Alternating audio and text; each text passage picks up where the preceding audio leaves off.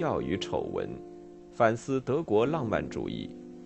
作者：吕迪格尔·萨弗兰斯基，翻译：魏茂平。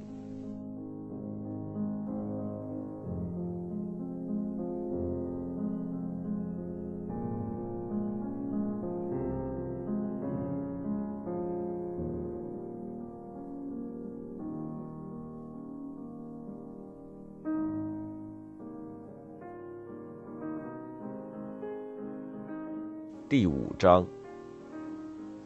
在歌德有些态度倨傲的评论的“装腔作势的英才”中，路德维希·蒂克也许是最装腔作势的一位，因为当施莱格尔兄弟刚开始发展浪漫主义的教义时，年轻的蒂克独自一人，在1795年到1800年间，令人难以置信的迅速且轻快地推出了作品。而根据理论家的想象，他们确实是浪漫的。当弗雷德里希·施莱格尔在1798年结识蒂克时，他还称作者是个非常普通的人，但不久以后，他宣告蒂克是个天才。在年轻的蒂克那里，人们已经能找到与浪漫主义联系的一切：有月光皎洁的迷人之夜，攫住了感官。奇妙无比的神话世界，披着古老的华美，悠然升起。有蒂克的书信体小说《威廉·洛维尔》中浪漫的虚无主义，有文学讽刺喜剧《穿靴子的猫》和《颠倒的世界》中浪漫的反讽。蒂克也写下了浪漫主义的第一篇艺术童话《金发艾克贝尔特》，并以唐豪塞小说建立起一个。直到瓦格纳和二十世纪维纳斯山幻想曲的作用强大的浪漫主义神话。他和瓦肯罗德一起是纽伦堡浪漫主义、丢勒崇拜和拉斐尔派艺术宗教的发明人。以后，拿撒勒人画派将沿着他的足迹漫游。他的小说《弗兰茨·施特恩巴尔德的漫游》是浪漫主义艺术家小说的典范。诺瓦利斯和其他人将以此为楷模，在语文学和诗的意义上，蒂克实质性的参与了对古代德国民间故事书《尼伯龙根之歌》和欧洲宫廷抒情诗的重新发现。在对浪漫的前浪漫主义寻找中，他开发了被遗忘的古老的英国和西班牙文学。关于他对《堂吉诃德》的翻译。托马斯曼后来说道：“他展现了在其最幸运阶段的我们的语言。”弗雷德里希·施莱格尔在理论上所规划的东西及渐进的普遍诗，由路德维希·蒂克付诸实施。他懂得几乎所有的文学类型、游戏思想和情绪，以诗意的语调耍魔术。对他来说，一切轻而易举。但恰恰是这一点将成为他的问题。路德维希·蒂克于1773年出生于柏林，一个对其身份来说相当富裕的智神工匠的儿子。父亲勤奋、务实、热心教育，这点要感谢在柏林得到普及的启蒙运动。他把有天赋的儿子送到有名望的弗雷德里希文理中学。路德维希当时被视为神童。他四岁读圣经，十岁背诵歌德的剧本，歌词冯贝里辛根。十四岁读完父亲的书橱，然后将目光转向图书馆。他简直阅读一切，一切杂乱无章的东西，其中有乌尔皮乌斯的强盗小说、莱辛的剧本、格罗斯的秘密社团小说、卢梭的忏悔录、施皮斯的骑士小说、少年维特的烦恼。和尼古拉的旅行报告等等。初次看戏时，他六岁；十二岁，他发明了皮影戏，并且表演给以后成为重要雕塑家的弟弟弗雷德里希看。作为文理中学六年级的学生，他两次翻译《奥德赛》，先用散文体，然后用六音部诗体。一个潮湿的秋夜，他在公园里阅读莎士比亚的《哈姆雷特》。剧本是他从一个同学那里设法弄到的，打算在放学回家的路上快速浏览人民索引，但他无法中断阅读。当他聚精会神的一口气把剧本读完之后，才发觉自己浑身湿透，冻僵的站在此刻已被点着的光线微弱的燃油路灯旁。这是一次顿悟的经历。于是他读了莎士比亚全部作品的埃申堡散文体翻译，魔力经久不散，但信念也在增长，即世人得有勇气尝试重新翻译。还在学生年代，他已开始翻译和注释《暴风雨》。当以后奥古斯特·威廉·施莱格尔的新译本出版时，他高兴异常。在施莱格尔去世之后，他还将继续完成这项事业。厌恶一切无序状态的父亲为儿子的莎士比亚激情感到不安，偏偏还有这样的倒霉事没把你完全弄疯。学校的老师不仅鼓励他，而且利用他。奥古斯特·费迪南德·伯恩哈迪，他以后的姐夫，以及弗雷德里希·兰巴赫，两人都比他们的学生大不了几岁，共同经营着一个文学工厂。他们针对大众口味制作恐怖、强盗和骑士小说。他们吸引这个有天赋的学生与他们合作。他可以修改和补充个别情景、景色描写、氛围渲染、心理特征。他让人惊讶地把这一切做得非常成功。最后，老师们放手让这个容易教练的学生写出完整的章节，特别是重要的小说结尾。蒂克让人难以置信的迅速学会如何从文学中制作出文学，怎样迎合读者的趣味。但是，路德维希·蒂克也属于向少年维特的烦恼和卢梭学习感觉自身的那一代人。感觉自身，当时就是这么说的。所以，面对周遭的文学，那独特的他自己想象为某种核心体的自身却滑落一边，这让他感到苦恼。他如此精通描述恐怖和感人的情景，但自己几乎没有此类经验。他对善于讨女人喜欢、勇士和城堡小姐们错综复杂的心灵世界感同身受，但自己只是一个身处青春期的才华横溢的年轻人。艺术和生活在他身上造成了一种危险的不平衡。有一次，他在一封信中将自己的情感生活与天边飘动的云彩相比，它们组成花样繁多而又无法把握的形态，它们没有实质。不过，云彩一旦散去，会显露一片朗声欢笑的蓝天；而文学的情感一旦消失，只会留下一片深邃的虚空。这让他感到恐惧。他以发疯似的工作效率试图超越这个虚空。但还是无法完全摆脱虚无感，而对他所服务的大众趣味的藐视，甚至让这种感觉变得更强。在无情的瞬间，他发觉他蔑视自己，即使进展迅猛的业务给他带来了两个老师的认可和一些金钱。蒂克首部伟大的小说《威廉·洛威尔》形成于大学时代，不再是为兰巴赫的文学工厂所写。在这部关于一个出生于富裕家庭的年轻英国人的书信体小说中，主人公内心的无根基状态使他成为一个精心策划的诱骗计划的牺牲品。在此，人们可以清楚地感到那种太少的包含现实，而仅是面对文学的情感的恐惧。威廉·洛威尔给他的朋友写道：“难道我不像是一个梦游者，圆睁双眼却盲目地穿过生命？”我所遇到的一切只是我内心幻想的一个错觉，四周一切荒凉混乱，世人犹如手持魔棍击入荒漠，敌对分子突然蹦跳一处，一切流向一幅明亮的图像，穿越而过，而他那无法折回的目光没有发觉身后的一切如何重新分离，四处飞散。蒂克写下这些文字的时候，尚未接触到费希特的自我哲学及其出自想象力的对世界的构想。创作文学的虚拟生活时所形成的自己的经验和独特的自我怀疑，足够让他能写出这样的话：在一片空旷的荒漠，我仅和自己相遇。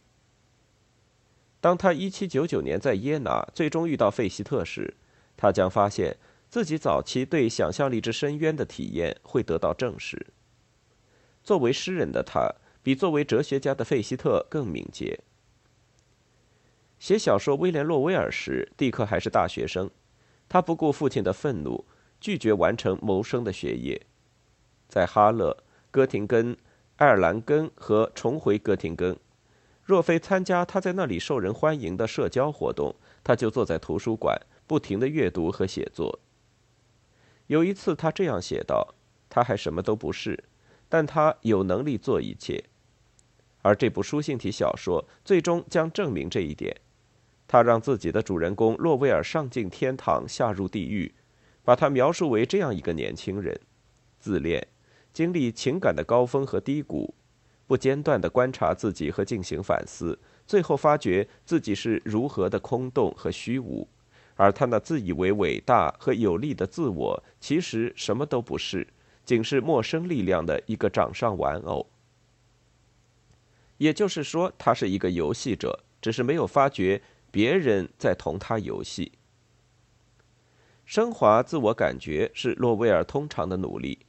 每当他恋爱或者交友，对他来说，重要的不是别人，而是他自己的感情，而这样的感情又像一个茧子把他包裹，将他与现实隔离开，这导致一种缓慢的情感分裂和衰竭的过程，就是思想也溃死着，最后他不再知道他是谁和什么在他身上思考，他在自我的一种糟糕透顶的复制中不知所措，开始他享受这种状况。然后他对此感到绝望。啊，什么是人身上的真理和信念？哦，但愿别人以后别对我谈论那些伪装的人。什么是我们身上的正直？在小说的最后，那个秘密的幕后操纵人对他做出一个毁灭性的判决。直到今日，你完全自视为一个特别奇妙和稀罕的生灵，但你并非如此。你还自以为在你内心中遭受了暴力革命，但这一切只是想象。眼下，你竭尽全力要当一个无意义的哲学的傻瓜。也就是说，威廉·洛威尔的自我放纵是无事喧嚷。小说具有令人站立、深不可测的视角，对于空虚的恐惧、害怕无聊、怀疑我们仅在自以为能发现什么的地方才有所发明。信仰和信任的消失，形而上学的无家可归，这一切游戏其中，也被用以游戏。早在浪漫主义的滥觞阶段，浪漫的虚无主义问题就已经显示为自我亢奋的阴暗面。蒂克在回顾这部小说的工作时写道：“那是许多心中怀有和被爱过的苦恼和谬误的纪念碑和陵墓。”不过。当他还在被建造时，制图者和工人已从这些痛苦中解脱。当我写这本书时，我几乎一直非常快活，而且我喜欢迷惘中的我。从浪漫主义的诗里，弗雷德里希·施莱格尔要求美的迷惘，在这部小说中不仅可以找到它，也能找到在与破坏和毁灭游戏时的反讽的乐趣。同我一起飞翔，伊卡洛斯，穿过云端。威廉·洛威尔大声的呼唤：“我们要兄弟般的向着破坏欢呼。”反讽，蒂克也学自文学工厂，没有规定说那里制作的消遣小说要有反讽因素。当兰巴赫给他的文学系列冠以有名望的力量和技巧天才的事迹和品味的名称时，并无反讽之意。但蒂克简直过于聪明，富于想象力，他无法缺少反讽的顺应这个被要求的模式。当弗雷德里希·施莱格尔还在教条式的要求在诗的材料上要有作家反讽的漂浮时，年轻的蒂克已经在这方面开始训练自己。只有这样，他才能提升自己，超越底层。有一次，他必须描述一个所谓巴伐利亚的希泽尔，一个臭名昭著的偷猎者和强盗的英雄事迹。兰巴赫预告希泽尔的肖像是对一个大力天才的生命路程的描述，但此人由于情况、处境和传统而变得畸形。蒂克在这个含义中完成这篇小说，但在结尾处不断清晰地让人看到，让这个家伙作为一名英雄显现，作者是多么生气，因为仔细观察便知，他只是一个卑鄙的盗贼。蒂克懂得如何让这种叙述者的意义悬空，以至于读者和兰巴赫完全无法明白他们该以何为据。在文学工厂里的这样的交手搏斗中，生发出蒂克了不起的反讽技艺，这尤其展现在他文学讽刺喜剧《穿靴子的猫》里。他在那里的目的是嘲笑柏林的戏剧趣味。观众想在舞台上看到奢华的舞台背景下穿盔甲的勇士、家庭主妇和讨人喜欢的姑娘，但不是一只公猫，更不用说是一只穿靴子的猫。而剧本正是同这样一群观众游戏。在这里，早于皮兰德楼许多年，巧妙地上演了戏中戏，因为舞台上也有观众，而剧本中的主人公批评自己的作者。并且同舞台观众吵架，观众一片哗然，抱怨剧作缺少坚定的立场，人们无法进入一个理性的幻觉。作者被叫到台前，他试图平息愤怒的巨浪，但最后只能以此自救，即把魔笛中的敲钟人传唤上台，而他带上了几只会跳舞的熊。第三幕开始时，幕布过早升起。让在舞台上与机械师谈话的作者大吃一惊。在剧本作者和舞台观众之间，这个剧本就是关于要替主人弄来一个王国和一个漂亮新娘的公猫的滑稽童话几乎被搓碎。在童话剧的一个场景里，宫廷学者莱安德断言，在新近出版的剧本《穿靴子的猫》中，观众被刻画得很好。对此，舞台观众愤怒呼叫。剧本中没有出现观众，莱安德两眼茫然，越过舞台观众，看向真实的观众。一个轻松愉快的场景，放肆的同真实的和幻想的观众，同作者，同虚构和现实，同演员和表演角色游戏。一个剧本，他被弗雷德里希·施莱格尔除了自己的小说《路钦德》之外。作为浪漫主义反讽的典范，公开赞扬。对幻灭和游戏中之游戏的戏剧来说，起至当下，他始终是典范。直到汉德克的骂观众出现，我们已在威廉·洛威尔中认识了对空虚之恐惧的母题。他也在《穿靴子的猫》这个剧本中作祟。观众要的是娱乐。倘若舞台空空荡荡，就像剧作家不时的威胁的那样，就太糟了。游戏结束，生命结束，这样的事不允许发生。作者被喝了倒彩，被要求得上演一出新戏。蒂克拥有一种令人惊讶的发明天赋，他可以未经准备的即兴创作整部剧本。有一次，他在社交圈里让人出题，存在一个求爱者。结果表明，求爱者是只猴子，并在半个小时之内想出了一部错综复杂的阴谋剧，而且独自一人，在其中扮演多个角色。一个猴子经过启蒙运动的一个简要程序，最后变得如此彬彬有礼，以至于有人将良家少女给他当妻子。在这部即兴而作的剧本之后，有这样的话：一代人的基础被打下。这代人将动物所有的长处同我们时代有教养之人展现出的庄严和高贵的意象结合起来。蒂克不仅具有一种令人惊讶的即兴创作禀赋，也是个天才的演员。布伦塔诺称赞他是未曾登台的最伟大的模仿天才。以后他的朗读之夜闻名天下。那时他设法复现所有的角色和声音。这是他在表演层面上技艺精湛的相应证明。正是以这样精湛的技艺，他能仿效不同的文学风格，或者能对他们感同身受。这一点也属于浪漫主义的普遍诗。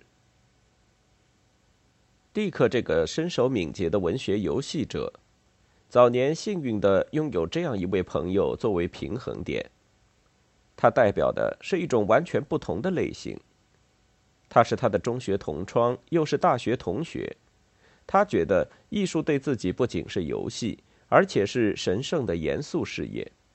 艺术简直成了他的宗教，让他幸福无比，也使他饱受磨难。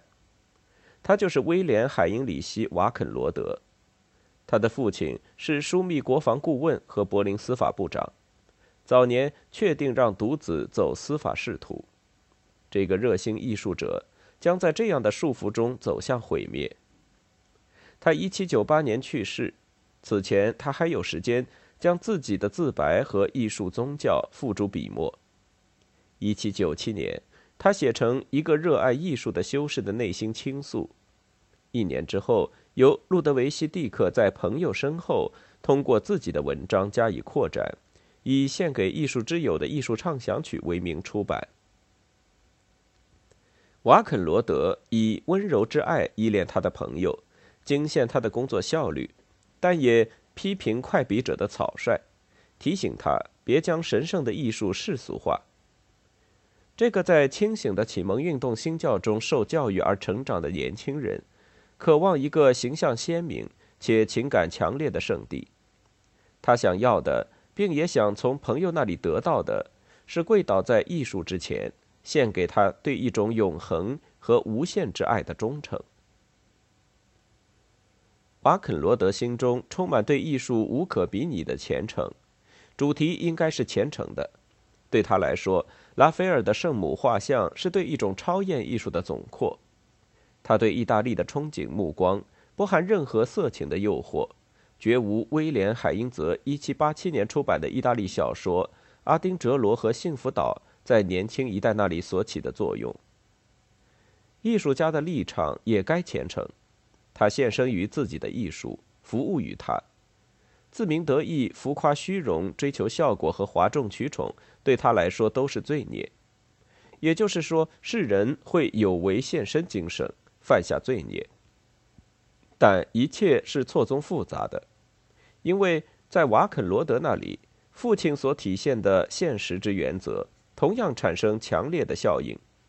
所以，伴随着献身精神的是一种内疚感。一种面对他生活环境之城市和市民的要求而负罪的感觉。在关于艺术的遐想中有这样的话：艺术是一种有诱惑力的禁果，谁尝过它最核心和最甜美的汁液，对于熙熙攘攘和生气勃勃的世界来说，谁就无法挽回的消影。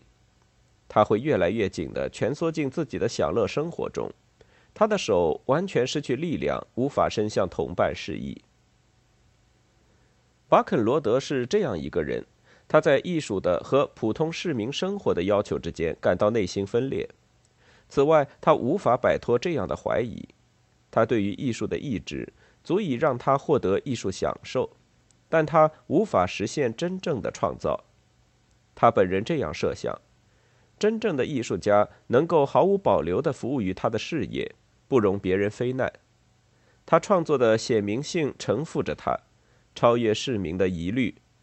真正的艺术家，他在一个热爱艺术的修士的内心倾诉中说，能成功的将他那崇高的幻想力作为一种坚韧的围杀，大胆和有力的织入城市生活。但是，若是城市的生活自身已充满艺术家的精神。艺术和市民生活之间的紧张度也许会弱一些，而这种生活有别于理智的柏林的生活。在寻找一个对艺术持友好态度之世界的途中，尽管起先仅在幻想中，瓦肯罗德发现了德国的文艺复兴及丢了的纽伦堡。在那些年代里，市民的正派、虔诚和艺术感受力组成了一种友好的统一。这难道不是美好的时代？在以前的时代，将生活视为一门美的手工艺或者行业是一种习俗。上帝被视为作坊师傅。在这个神圣的手工艺世界里，艺术家能够感受到自己安全舒适，因为他们的艺术对他们来说必定是。因为即使这些人搞艺术，也并非是自负的作为业余爱好和出于无聊的缘故，相反是孜孜不倦地将此作为一门手艺。在他们自己不知情的情况下，艺术对他们来说必定是生命的神秘莫测的一个象征。在一七九零年代开明的柏林，就这样产生了一种对古代德国的浪漫主义的幻想。